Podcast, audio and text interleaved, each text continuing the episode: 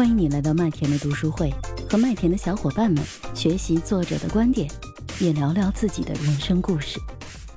我读的是《沟通的方法》，作者是托普花。他讲的这个沟通的方法呀，我觉得最大的一点吸引我的，让我特别推崇的，就是他把这本书当做一个工具教给我们了，让我们学会。如何沟通？他让你在学习如何沟通的这个养成过程中，重塑自己，重新塑造自己，让自己成为一个全新的人。然后他最可贵的一点在哪儿呢？就是他要做你的陪练。他不仅现在教给你这十八般武艺，他还要陪着你走下去。他不想跟你说再见。我觉得这个它的很独特，那我就说介绍这本书，它的概要是什么呢？它就是用他自己的说法来讲，我这是一本工具书。然后他第一要讲的是使用说明，使用说明是什么呢？就是我要告诉你，你可以的，你是可以学会沟通的，你是可以得到贵人相助的。然后第二个，他就要提醒你。我们这是一个无限游戏，没有天花板，可以坚持反复发展下去。和你做游戏的对方和你双方的关系要一直联系，建立一个信任的关系。不管你们的谈判是否成功，你们的交易是否成功，但是你都交了一个朋友，也许他将来就是你的贵人。你就会形成你自己的贵人的圈子。贵人有什么用呢？贵人是助你成功的，贵人相助，在你遇到困难的时候，在你需要帮忙的时候，能者帮忙；在你能够成功的时候，看客祝福。我觉得这个是罗胖，也就这本书的这个序。作序的这个罗胖，他给这个托布花这本书的一个评价，说他最关键的一点就是告诉你如何塑造全新的自我，然后给了你一个工具箱，给你提供了成功的实战案例。我觉得这个这本书不深奥，它是啊由浅到繁，由易到难，它循序渐进教给你。你比方说，他第二个。它第一个是说明书，第二个就提供了沟通的方法。那么它的方法就是什么呢？是用沟通打赢了的真实故事，也就是实战的案例。第三个呢，它就给你提供了一个信息，什么信息呢？就是告诉你这是一个无限游戏的实践。你从看了我这本书开始，我在文字上给你提供。十八般武艺，然后我在你的实践当中还可以给你做陪练，我不跟你说再见。哎，我觉得这个托布花很有抓人眼球这个思维，他这个自己的三点说明，然后他的这个整本书的内容是什么呢？他分了这么六个部分，前两个部分是在讲什么呢？讲这个沟通的基本的常识。或者说是通识，然后后边四个部分分别举了十八个场景的沟通实践故事。他举的这个实践故事也是从简入繁，从易到难。他从第三部分开始进入场景，介绍实践的案例了。他最开始的六个场景讲的是什么呢？最常用的。最常见的、最有用的基本修炼，比方说他举了这个六个是什么呢？破冰，也就是说你如何和别人去相识，给别人留下深刻的印象。在心理学上讲，就是首印印象如何能够让他深刻的印在他的脑海里。然后是赞美，赞美是交往的利器，任何人都不拒绝赞美。当然，赞美要讲究什么呢？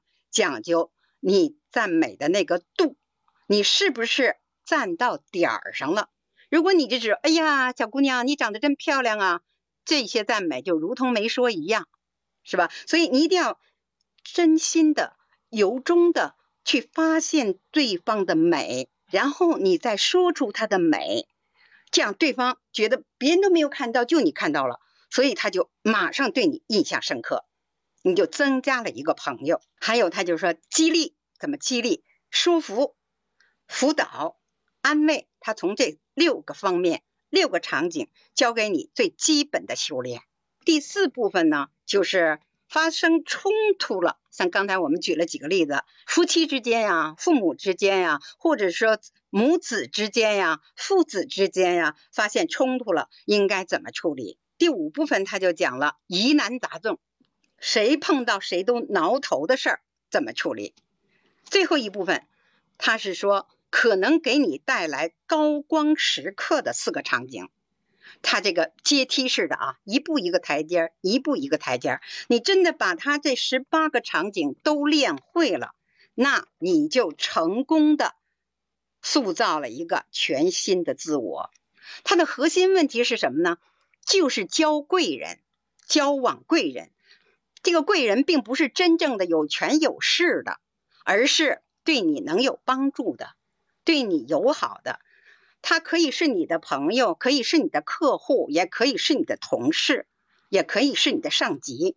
只要你看到他的闪光点，只要你觉得他能够给你带来帮助，他能在某些方面能够指导你，那他就是你的贵人。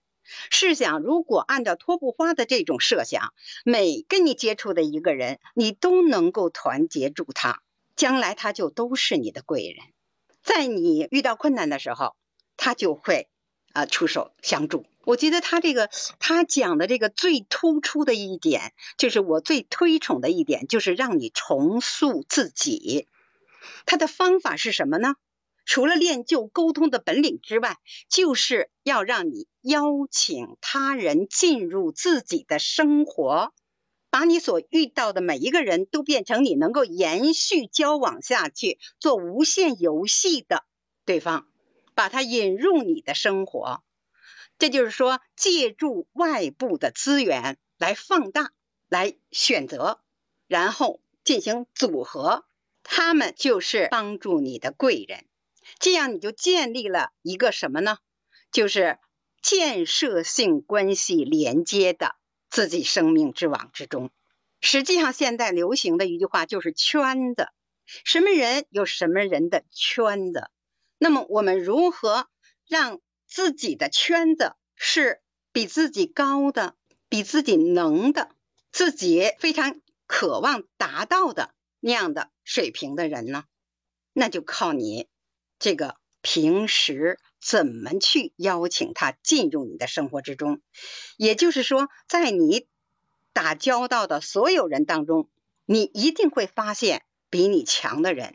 一定会有让你敬佩的、钦佩的人。那么这样的人，你如何能够和他继续交往下去，建立互相信任的关系呢？然后你有了这样的一个圈子之后，你就成功的塑造了自己。所以，就像这个序言的作者罗胖说的，他说：“秃布花就是一个非常完好的案例。”因为托布花她是一个连大学都没上过的人，她是一个外地的女孩，很直爽，不会说话。然而她现在已成为了一个知识服务品牌的创始人。